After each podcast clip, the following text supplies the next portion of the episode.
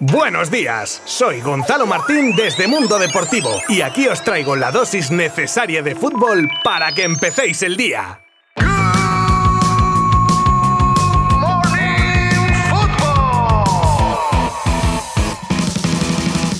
Bueno, bienvenidos a este Good Morning Football de jueves, que madre mía, cómo nos hemos quedado con todos los resultados de los equipos españoles sumados a los del martes. Jornada aciaga, sin duda. Evidentemente repasaremos todo al detalle y escucharemos palabras de los protagonistas, pero también tenemos un posible escándalo en redes del PSG, la oferta rechazada de Lopetegui a un equipo Premier, el castigo de Alegría a la plantilla de la Juve y más cosas desde ahora mismo. Os habla Gonzalo Martín desde Mundo Deportivo y vamos a toda mecha porque hoy el episodio viene cargadito, cargadito momento. Antes de meternos en materia, ayer teníamos los siguientes resultados. Nápoles 4, Ajax 2, Victoria Pilsen 2, Bayern de Múnich 4, Tottenham 3, Eintracht 2, Sporting de Portugal 0, Marsella 2, Rangers 1, Liverpool 7 y Bayer Leverkusen 0, Porto 3. Pero a nosotros nos interesa lo que hacían ayer Atleti y Barça, los primeros que no pasaron del resultado gafas en casa del Brujas y todo a pesar de un buen partido de los colchoneros en cuanto a juego al menos. Pero es que ayer no metían ni al arco iris. Además de que Miñolet, portero rival, hizo el partido de su vida. Un Atleti que con este resultado se coloca al borde del cao en la Champions y tendrá que necesitar ganar y esperar resultados de terceros. O Black atendiendo a los medios tras el partido. Se ha hecho todo posible, pero ha faltado lo más importante, eh, que sin gol no se gana. Así que lamentablemente no hemos marcado, hemos tenido muchas ocasiones, hemos jugado bien, hemos presionado arriba, hemos hecho todo. Y la otra decepción de la noche nos llegaba desde el Spotify Camp donde el Barça, que cuajaba una primera mitad muy buena, donde además se adelantaba en el marcador con el gol de Dembélé, nos daba una segunda en la que no es que no aguantasen el marcador, es que en un partido que se volvió una locura, dos fallos garrafales en defensa ponían a los italianos por delante. Ya a la heroica empataba Lewandowski tras un barullo en el área, pero otro error en una contra hacía que se encajara el tercero y a pesar del gol del empate, bueno, gol, golazo de Lewandowski con un cabezazo de ariete inapelable, el Barcelona no pudo sacar más botina incluso teniendo que dar gracias a Santer Stegen, que sacó dos o tres que... Pero vamos, que piqué horrendo. Eric no tuvo su mejor día al igual que Busquets. Ansu Fati cuando salió con menos peligro que si me pones a mí a jugar. Un Dembélé un poco tragón y errático, a pesar del gol. Ferran, que lo poco que juega lo hace a un nivel tirando abajo y así no se puede en Europa, desde luego. Lo que está claro es que a pesar de no estar eliminado, al igual que el Atleti, ahora los culés dependen de ganar todo y esperar carambolas. Vamos a escuchar a protagonistas, nada más acabar el partido. Eric García intenta ser positivo y nos dice que mientras haya esperanza habrá que seguir adelante.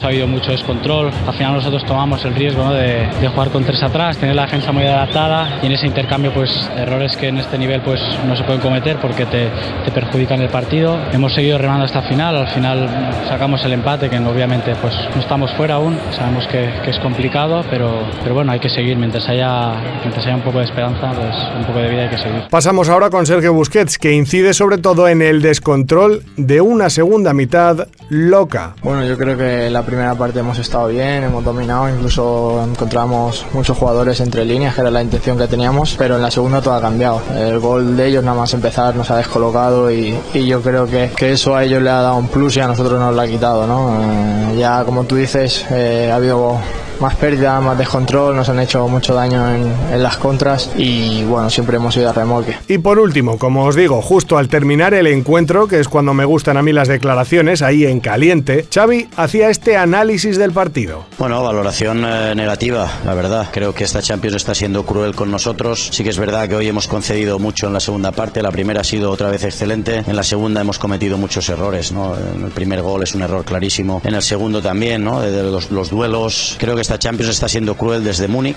pasando por Milán, incluso hoy también, ¿no? Creo que hemos merecido más, pero esto, esto es la Champions, ¿no? Se trata de, ganar, de no conceder, de defender bien también, no solo de atacar. Debíamos hacer el partido que hemos hecho en la, primera parte y continuar con esa intensidad, con ese ritmo, pero ahora mismo no dependemos de nosotros mismos, muy difícil la situación, hay que remar para adelante y a pensar en el, en el clásico del domingo, recuperar bien y, y cambiar el chip para la liga, ¿no? Porque la Champions se ha puesto realmente muy, muy, muy difícil y muy complicada.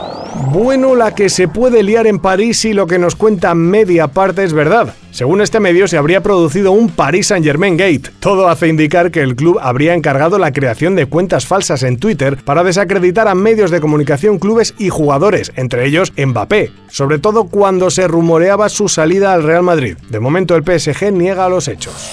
Solo una semana después de despedirse del banquillo del Sevilla, Julen Lopetegui ya habría tenido una oferta de trabajo, en este caso desde Inglaterra y por parte del Wolverhampton. La buena labor del Vasco no ha pasado desapercibida, pero este ha declinado irse para allá porque quiere estar cerca de su padre, el cual se encuentra en un delicado estado de salud a sus 92 años.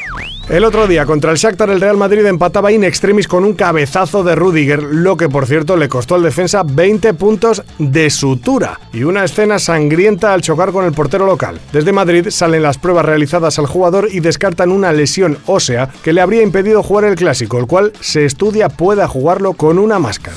Palabras ahora de Ronaldo el bueno. Ronaldo Nazario, o Fenómeno, exjugador de Barça y Madrid, entre otros, y actual presidente de Cruzeiro y Real Valladolid. En ella se deshacen elogios con Benzema, del que dice que tiene unos números espectaculares, por lo que no se le podrá escapar ser el nuevo balón de oro. Números que sumados a la Champions conseguida hacen que le favorezca para no perder el galardón como mejor jugador de Europa.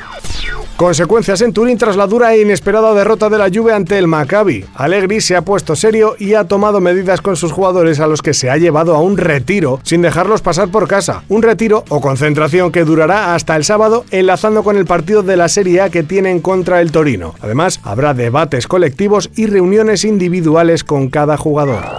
Y despedimos hoy desde Italia, donde José Mourinho, tras ser cuestionado en las últimas semanas y criticado por el gran número de bajas que ha sufrido el equipo, dejándolo en cuadro como contra el Betis, ha declarado al respecto que tienen que vivir con este tipo de situaciones, que ha aprendido a llorar menos que antes y a convivir con la realidad de las cosas, a decir que juegas demasiados partidos, que los jugadores de hoy tienen una vida y una carrera completamente diferentes, que los clubes más ricos son privilegiados por las plantillas que tienen y que los menos ricos están en apuros. Palabra de Mou.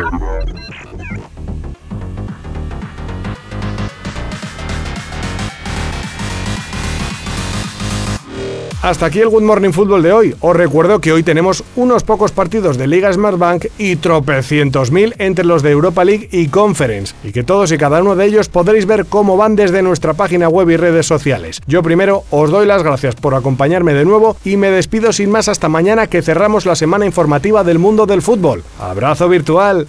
Adiós. Mundo Deportivo te ha ofrecido Good Morning Football, la dosis necesaria de fútbol para comenzar el día.